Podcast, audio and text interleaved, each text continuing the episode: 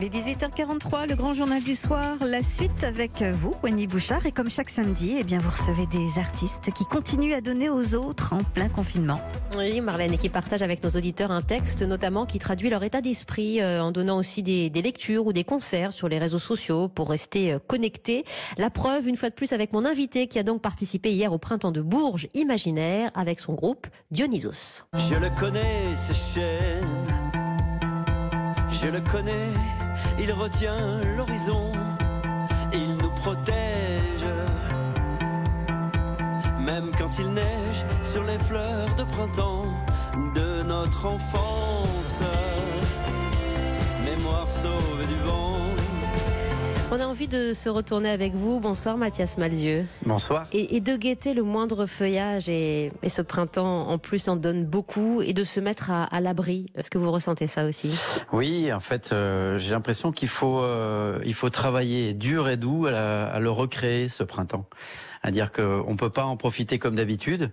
Donc en fait, ça nous oblige à muscler notre imagination. Mhm. On peut attraper des choses. Euh, que peut-être on a, on a oublié parce qu'on on, on vit dans des sociétés, des moments euh, de, de, la rapidité de l'accélération.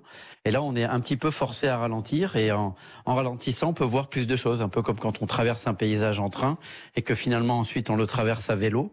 On voit d'autres choses, ça fait un peu plus mal aux jambes, mais euh, mais il se passe d'autres choses un petit peu, un petit peu magiques euh, à aller attraper. Travailler à recréer le, le printemps parce que vous l'avez recréé avec d'autres artistes associés. Le printemps de Bourges, cette fois le festival Printemps de Bourges imaginaire cette année. Euh, vous ne vous êtes pas confiné avec votre groupe euh, Dionysos. Vous n'avez donc pas pu assurer le spectacle que vous auriez dû assurer, mais pourtant vous avez joué le jeu aussi avec une autre partition. Ça aussi c'est l'imagination. Effectivement, nous on a, on a un groupe un peu comme une famille. Chacun vit à plusieurs endroits en France, euh, certains ont des enfants, etc. Donc effectivement, chacun est confiné euh, dans son coin. Et du coup, euh, pour jouer le jeu de ce, printemps imaginaire, je trouve que c'était une super idée de, la part des organisateurs du printemps de Bourges. Donc moi, je me suis euh, euh, mis à la lecture d'une petite nouvelle que j'ai écrite pour un recueil qui sera euh, distribué par Cultura dans quelques semaines et dont les, les, bénéfices seront reversés à l'hôpital public. Et donc j'ai lu cette histoire de, de, de, très vieux magiciens et de et de licornes. C'est vrai qu'on aurait dû jouer ce vendredi. On, on, aurait été sur scène et c'est j'étais content de pouvoir participer à ça. Je trouve que c'est une belle initiative de la part du Printemps de Bourges. Mathias Malzieu, imaginez aussi un, public différemment, un public qu'on ne qu'on ne regarde pas dans, les yeux cette fois, mais euh, mais qu'on devine, qu'on devine derrière euh, ces, différents écrans, derrière cette technologie qui, qui malgré tout nous vient euh, en aide. alors je ne vais pas vous demander de nous lire ces nouvelles que nous découvrirons bientôt, et, ni de nous parler du jour d'après d'ailleurs, mais vous allez nous rafraîchir un petit peu la mémoire sur ce confinement que vous aussi vous avez dû vivre dans votre histoire personnelle parce que vous avez été gravement malade, vous avez euh, bénéficié d'une greffe, votre vie s'est arrêtée, votre vie est repartie. Et je crois que vous vouliez nous adresser un extrait euh, de votre journal d'un vampire en pyjama dans lequel vous racontez notamment cette épreuve, ce confinement euh, moral et physique et ce rapport au personnel soignant, Mathias. Oui, ben, écoutez, avec plaisir. C'est vrai que c'est, j'ai passé 11 semaines en chambre stérile, donc c'est vrai que du coup le confinement, euh, je connais, j'ai de, de, leçons à donner à personne, mais par contre j'ai j'ai une petite expérience euh, de la difficulté et en même temps de de ce qu'on peut euh, essayer d'y trouver. Euh, donc bon, bon bah, j'y vais, je me lance. Allez-y, on vous écoute, Mathias, allez avec intérêt. Ça se passe le 21 octobre 2014 et c'est le jour de la greffe. Aujourd'hui, je vais devenir le fils d'une seconde mère biologique le sang prélevé dans son cordon ombilical est congelé à moins 190 degrés depuis le 12 juillet 1999 va couler dans mes veines.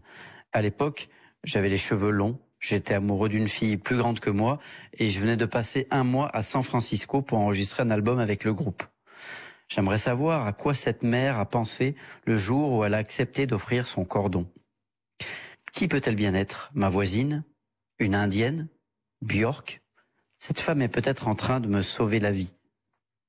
J'aimerais bien, moi aussi, sauver la vie de quelqu'un un jour. Donc voilà, ça c'est le premier petit passage du jour de la greffe pour mettre un petit peu en, en condition. Et puis je vais vous lire un autre passage où je parle directement des, des infirmières. Ici, C'est le pays des canards et de la pédagogie. Je disais canards parce que le fameux masque qu'on doit tous porter en ce moment. Les infirmières portent des armoires à glace émotionnelles sur leur dos en souriant. Ce sont les grandes déménageuses de l'espoir. À elles, la lourde tâche de diffuser quelques bribes de lumière aux quatre coins de l'enfer, là où les anges perdus font du stop à main nue. Comme avec les médicaments, elles doivent en ajuster constamment le dosage. Elles sont les cigognes, mamans, nymphes, filles. Elles gagnent à être reconnues. Et encore un tout petit passage, c'était juste avant que je sorte de l'hôpital. Dernière discussion nocturne avec les nymphières. Je les appelais donc les nymphières. C'est un nouvel espoir que de ne plus les voir alors que je les aime. Je suis un vampire de l'amour, elles sont des cigognes, des passeurs de ballons fragiles. Elles accompagnent les patients du début à la fin. Elles disent que c'est normal, que c'est leur métier. Araignées tisseuses de coton adoucissant, les angles acérés de la bulle, je ne vous remercierai jamais assez. Voilà. Ça nous redonne des frissons, euh, Dionysos Saint-Mathias Malzieux, ce journal d'un vampire en pyjama que vous publiez en 2016 sur euh, bah, votre expérience, euh, hélas, assez, assez douloureuse mais, mais miraculeuse. et cet hommage. oui, c'est un vrai petit miracle. Oui, j'aime bien quand vous dites aussi, à propos de ce cordon ombilical, moi aussi j'aimerais bien sauver quelqu'un avec cette, cette candeur et, bah et cette fausse naïveté bah, c'est la plus belle chose du monde. Et, euh, et en plus, il m'est arrivé un truc assez incroyable derrière. C'est que dans ce livre, j'avais écrit le code euh, quand j'ai reçu la greffe. Oui. Bah, en fait, évidemment, c'est anonyme, mais il y avait un code sur la poche et je l'ai, je l'ai écrit dans mon livre. Et, et deux ans après, le, le, le livre est sorti euh, en France puis en Allemagne. Et la directrice de l'hôpital qui avait trouvé le sang de cordon qui a permis de me greffer est tombée sur le livre, l'a lu, a vu le code. Elle a vu que c'était écrit TUCB, ça voulait dire Düsseldorf Cord Blood. Du coup, elle a tapé dans sa base de données le, code et elle a retrouvé la maman. Et elle m'a envoyé une lettre euh, pour me proposer euh, qu'on se rencontre. J'ai mis deux ans à intégrer cette information émotionnelle. Puis j'ai pris mon vélo électrique. Je suis parti de chez moi, de la rue de Bretagne à Paris. Euh, et je suis allé jusqu'à Düsseldorf, 580 km, et je l'ai rencontré. Incroyable. Donc vous voyez, des, fois des histoires douloureuses euh, fabriquent du merveilleux. Quand on, parfois on doit traverser un petit peu des moments difficiles, et là c'est un moment difficile euh, collectif, euh, et c'est pas facile et c'est pas joyeux, et on préférait être au printemps, euh, euh, se dire que c'est bientôt Cannes et Roland Garros, et que et que tout ça est, est le printemps de Bourges.